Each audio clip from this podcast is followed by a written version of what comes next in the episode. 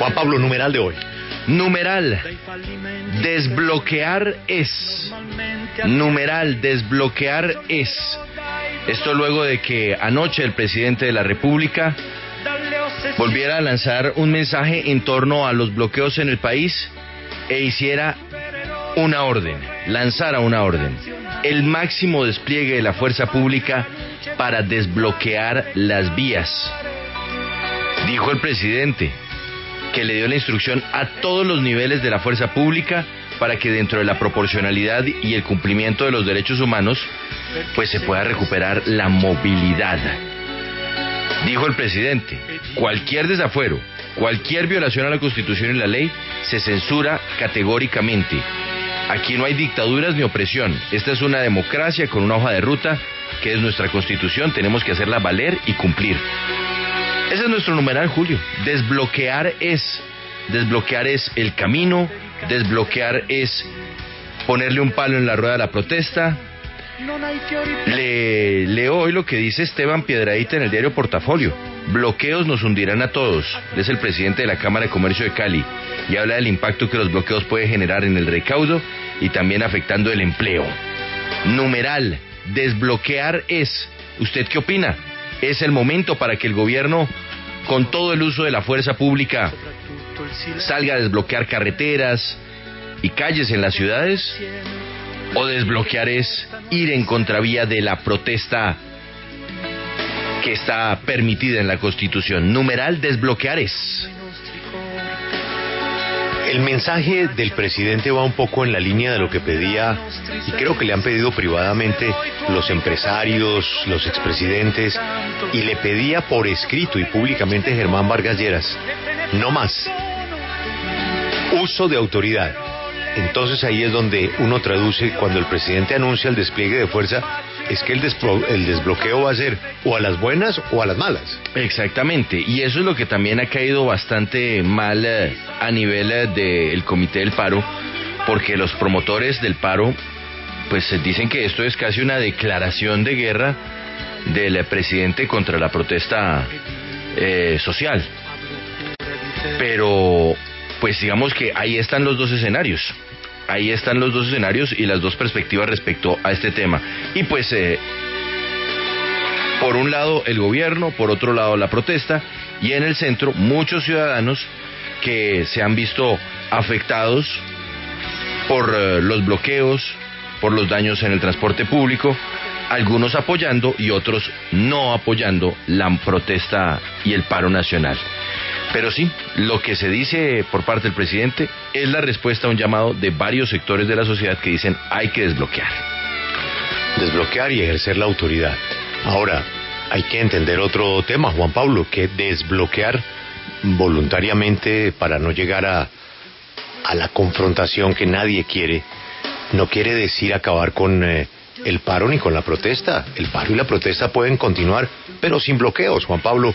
Es que mire, la cifra más conservadora habla ya de 10 billones de pesos. Es decir, la reforma tributaria, Juan Pablo. Sí, es, es una situación en términos económicos muy difícil.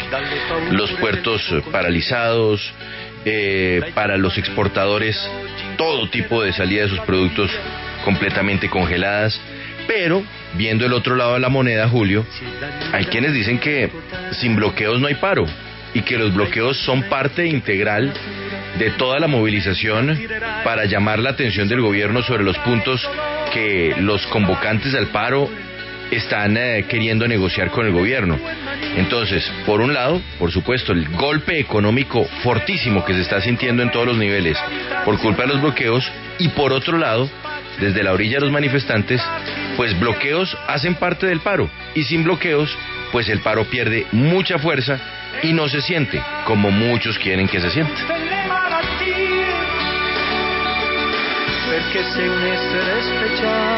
Miremos el mapa de lo que pasó el fin de semana. Mm. Mucho incendio, ¿no? Pues, eh, hombre, hay que empezar eh, mirando lo que ocurrió en Jumbo, en el departamento del Valle, donde las últimas dos noches han sido de enfrentamientos, eh, incendios, hechos vandálicos, y también desafueros por parte de la fuerza pública. De hecho, todo arrancó Julio en la noche del domingo, cuando eh, se presentó el primer enfrentamiento entre las... Eh, los miembros del ESMAD y algunos manifestantes que permanecían en las calles de Jumbo.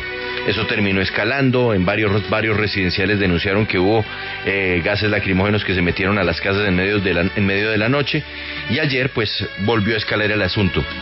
Eh, terminaron incendiando un CAI de la policía, eh, volvieron a darse los enfrentamientos. De momento, solamente, solamente en ese municipio del Valle se habla de una persona herida y varias decenas eh, una persona muerta y varias decenas de heridos.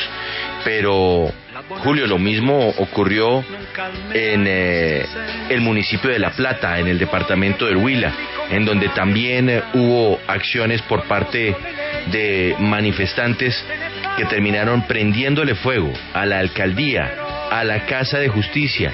Encapuchados también intentaron quemar la estación de policía y hasta algunos locales comerciales.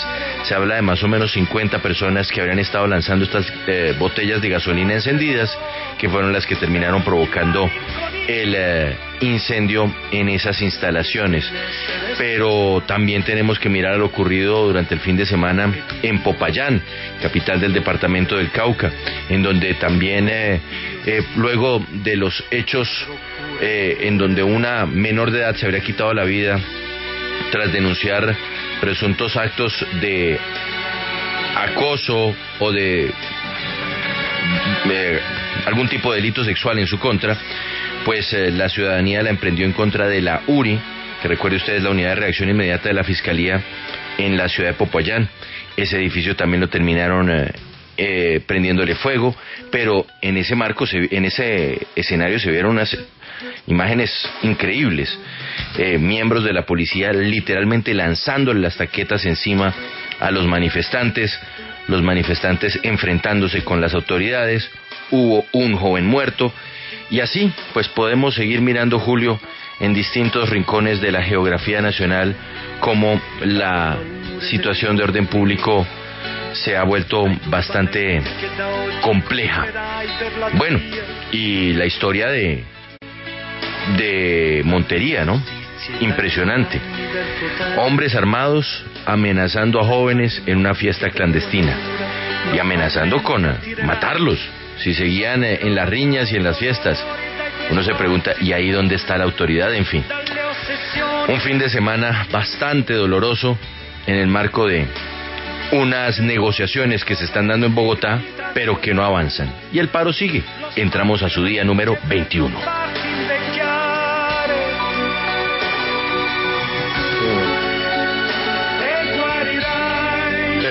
Terrible el mapa. Y espere que escuche a Paula Bolívar, ¿no? Volvimos ah, a romper el celofán, ¿no?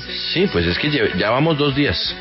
Dos días con más de 500 personas mm, muertas. Sí, terrible. Y, la noche que llega, porque hasta ahora estamos Ayer, comenzando ya a registrar el, el efecto de del irrespeto al protocolo, ¿no? Ayer en la W, Julio, hablamos con el eh, asesor eh, del Ministerio de Salud eh, en temas COVID y él, aunque no se atreve a hablar de un colapso hospitalario, se alerta sobre lo que veremos en las principales ciudades del país y sobre todo aquellas que han visto con mayor fuerza las protestas, porque es inminente que nos quedemos sin eh, forma de atender a lo que puede ser una cascada de pacientes con COVID.